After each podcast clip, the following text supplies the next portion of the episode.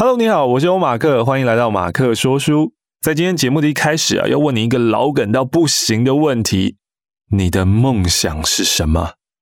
有些人的梦想呢，就是啊，我要买房子，成家立业要有房子。有些人呢，只是想要财富自由，希望这一辈子不用再为钱所苦。不管是要买房子、买车子，还是要财富自由，这些梦想说穿了就是钱嘛。那我们活着这么努力，是不是就是在为了赚钱呢？钱是不是一个推动我们前进非常强大的激励因子呢？在这个社会上面，好像有一种奇怪的迷思：只要赚到最多钱，其他的一切都会随之而来。因为啊，钱可以被拿来换其他的东西啊。你想要什么？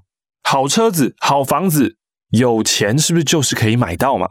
你想要让你的孩子读名校，去国外念书，或者是你自己想要世界跑透透，环游世界九百八十七天，这些的背后有钱就可以做到了嘛？前阵子我有一个很深的体悟啊，因为最近呢在打造生意这个平台嘛，希望可以帮助大家用声音、用沟通，可以去到你想去的地方，得到你想得到的东西。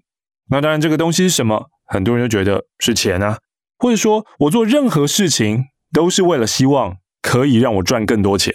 那我去百灵果接受访问的时候呢，也被问到：哎，那你现在创这个生意的平台，就是因为你有一个有钱人的脑袋，你要用这个有钱人的思维来钱滚钱，所以才创业的吗？那那个时候我就回答说：哎，其实想要创生意真的不是为了钱诶。那后来这支影片在 YouTube 上面的时候呢，我有跟着一起首播。我就看到了有观众留言说：“啊，不是为了钱，是为了什么？”那这样的问题，其实我也经历过内心的挣扎，我也跟自己奋斗了非常非常的久。我做一件事情，到底是要获利优先，还是助人优先呢？最后我的内心打了好几场仗啊，得到的结果是，我希望能够以帮助人为优先，不是说赚钱不重要哦，是至少我希望这个计划能够自己支持自己。你总是要有稳定的金钱动力，你才能确保你的计划走得远呢。那刚刚说到这种以金钱价值观为考量的，你做什么事情，如果不是为了得到钱，那你做这干嘛？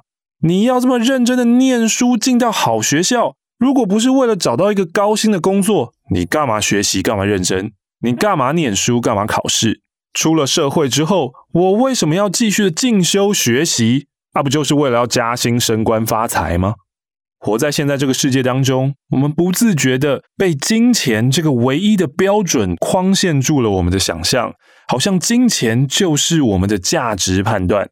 以前人说“万般皆下品，唯有读书高”啊，在现在这个世道下，是有钱人最高啊。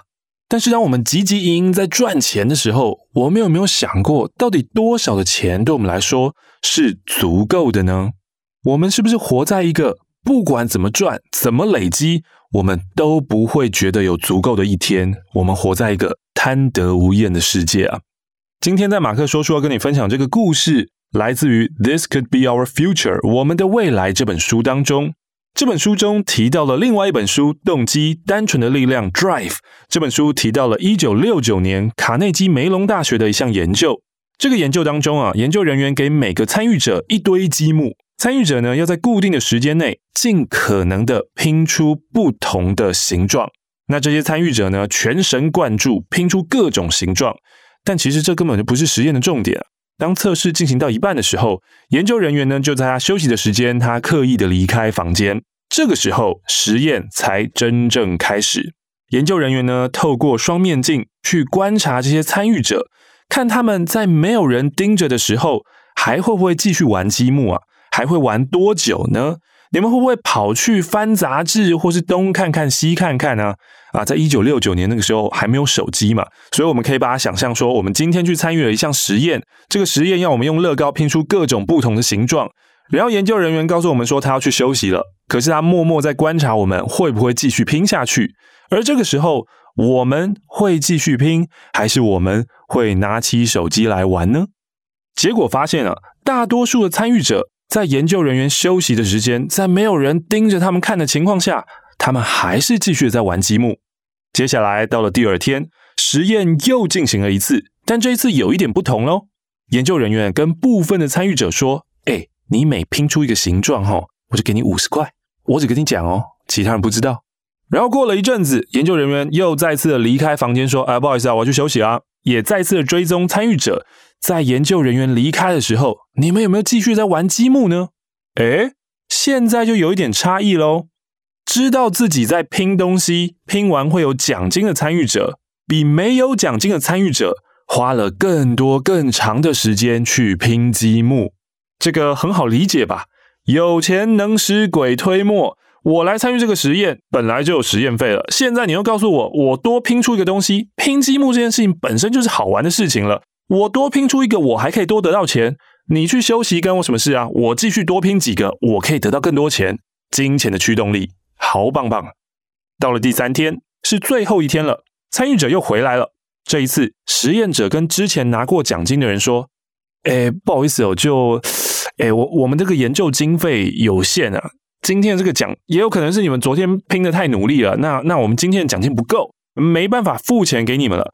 所以，我们第三天的实验呢，要回到跟第一天的时候一样，不管你拼了多少的形状，都是没有报酬的哦。那当然呢，另外一群人，他们从头到尾这三天，他们压根不知道有钱这件事情嘛。测试进行到了一半了，研究人员又再次的离开房间了。现在你觉得这两群人会有什么样不同的表现呢？在第二天有拿到奖金的人。在研究人员的休息时间，他已经不玩积木了，比拿钱的那一天少，也比第一天少。这样的反应，我们也都能想象得到吧？你昨天明明给我钱了，你今天怎么可以不给啊？这根本就是剥削啊！我们应该也会有这种反应吧？但这个实验告诉了我们一件更不公平的地方：那些从头到尾三天都没有拿奖金，也不知道有奖金这回事的人，他们做了什么呢？他们在第三天的时候玩游戏的时间比前两天都还要久，他们很享受这个积木游戏啊，也想要继续的玩下去。他们不亦乐乎。其实，在研究人员给钱之前，另外一组也是这么觉得啊。但一旦拿到了钱，钱又被抽走，感觉就变了。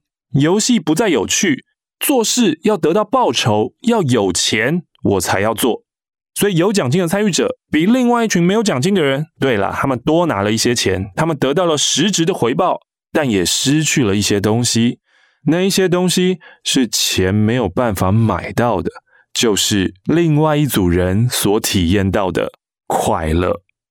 《Drive》这本书的作者 Daniel Pink 参考了超过一百份的研究，每一份都显示出类似的结果，在很多的情况下。钱会使人失去动力，变得消极。这可能跟我们所想的尝试“有钱能使鬼推磨”好像差很多啊！没有想到钱能够使鬼不推磨啊！不管呢是游戏的表现，还是捐血率，研究人员都在这些案例当中发现，如果你把事情牵扯到了金钱，人们的表现就没那么好了。人们会变得小心翼翼的，他们不想失去任何利益。反过来说，如果没有牵涉到金钱的话，人们的工作会更有效率，也比较大方。一旦我们把金钱当作生活和社会的地基，就限制了我们的潜力，没有办法激励我们做最好的自己，也没办法让我们往马斯洛的需求金字塔最顶端的那个自我实现迈进。当然了，我们现在已经深陷在金钱游戏的泥沼当中了，能够有自觉地跳出这个金钱游戏圈的人是少之又少。钱是个中立的工具，钱可以为我们带来很多很多的事情，但是我们应该要小心的提醒自己，不要把自己的价值观变成只有钱。就像漫画或者卡通里面的人物，常常会是见钱眼开，那个眼睛都是 dollar sign。我们要有意识的提醒自己，不要变成这个样子。世界上有很多重要的价值观，跟金钱价值是截然不同的价值观，不是只有根据金钱所做出的选择才是理性。如果追求比金钱更高的价值观，我们的潜力就会增长。好了，今天的最后呢，再问你一次这个问题：你的梦想是什么？让我们用这个问题细细品味我们的人生、我们的选择、我们的价值观吧。我是欧马克，欢迎你追踪马克说书，按下五星好评，给予我你宝贵的回馈。我们下次再见喽，拜拜。